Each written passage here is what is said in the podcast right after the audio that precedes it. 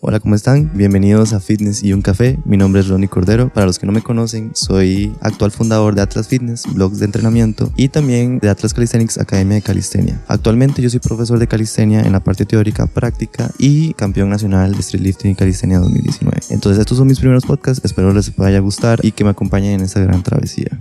No todo son barras y pesas. No todo es sudor ni fuerza bruta. Todo gira en torno a la ciencia del ejercicio y un café. Esto es Fitness y un café con Rodney Cordero.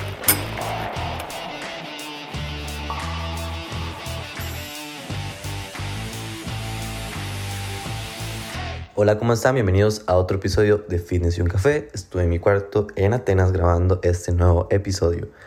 Este episodio va a tratar sobre las series efectivas. Muchos de mis estudiantes en IPT o en academia me han preguntado sobre qué es series efectivas. Series efectivas son cuando agarramos o tomamos una serie de algún ejercicio y la llevamos cercana al fallo. ¿Qué es cercana al fallo? Como tomar un ejercicio, digamos press de banca.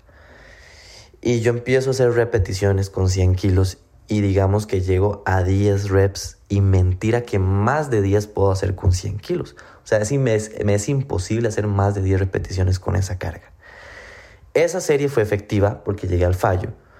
Pero hay otro término que es que si yo estoy cercano al fallo, esa serie también va a ser efectiva. O sea, va a haber estímulo en el músculo para hacer hipertrofia o al menos hacer que se estimule. Entonces, hay una regla o hay varios estudios donde han demostrado que cercano al fallo es que vamos a generar una buena hipertrofia. No necesitamos llegar a ese fallo o llegar a esa décima rep para obtener beneficios del ejercicio.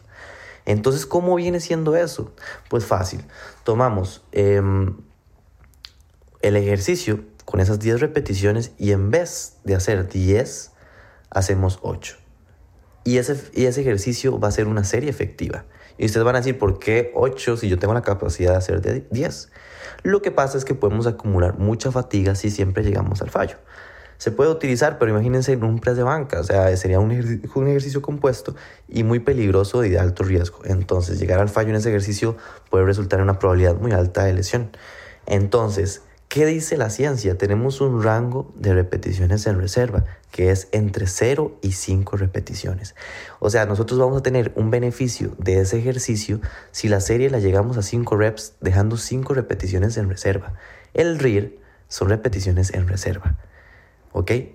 Eh, esas siglas que se llaman repeticiones en reserva, o en inglés, repetitions in reserve, quiere decir que nos vamos, que nosotros, como en el ejemplo anterior, teníamos la capacidad de hacer 10 repeticiones con esa carga.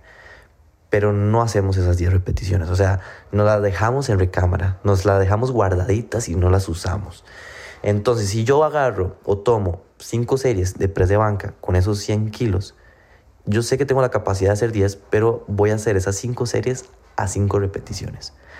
Quiere decir que voy a hacer 5 series con un RIR 5, ¿verdad? En press de banca.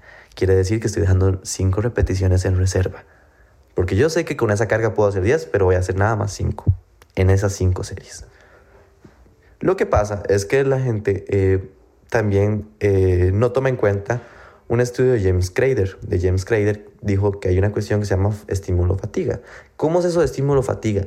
Quiere decir que cada vez que yo estoy haciendo una serie, estoy acumulando fatiga. Entonces, si yo dejo 5 repeticiones en reserva, en lo que va avanzando las series de ese ejercicio, yo voy, voy perdiendo repeticiones en reserva. O sea, si yo hago 5 series, si yo hago 5 series de 5 reps, la primera serie hago 5. En la segunda vuelvo a hacer 5, pero ya en esa segunda ya no me va a quedar una reserva de 5, sino una reserva de 4. Porque por fatiga voy perdiendo una repetición, un punto.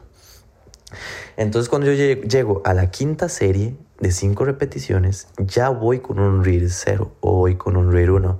Quiere decir que ya voy a llegar literal al fallo en la última serie.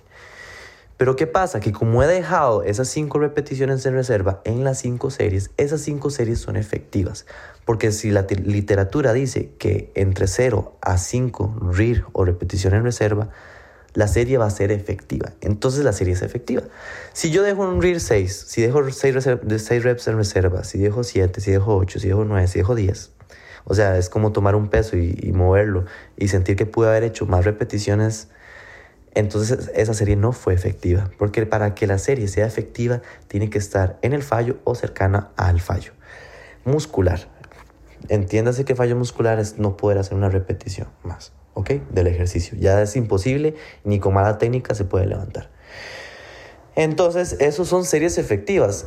¿Qué pasa? Que si nosotros hacemos series de no sé, 10 repeticiones, 15 repeticiones al fallo, 20 repeticiones al fallo, las últimas 5 van a ser las efectivas, siempre.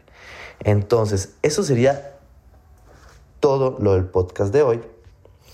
Ya saben, cualquier duda me pueden escribir si es un estudiante de IPT, si es estudiante de la academia o es una persona en particular. Mi Instagram yo siempre contesto.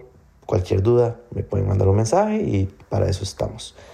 Em, nos vemos en el próximo episodio.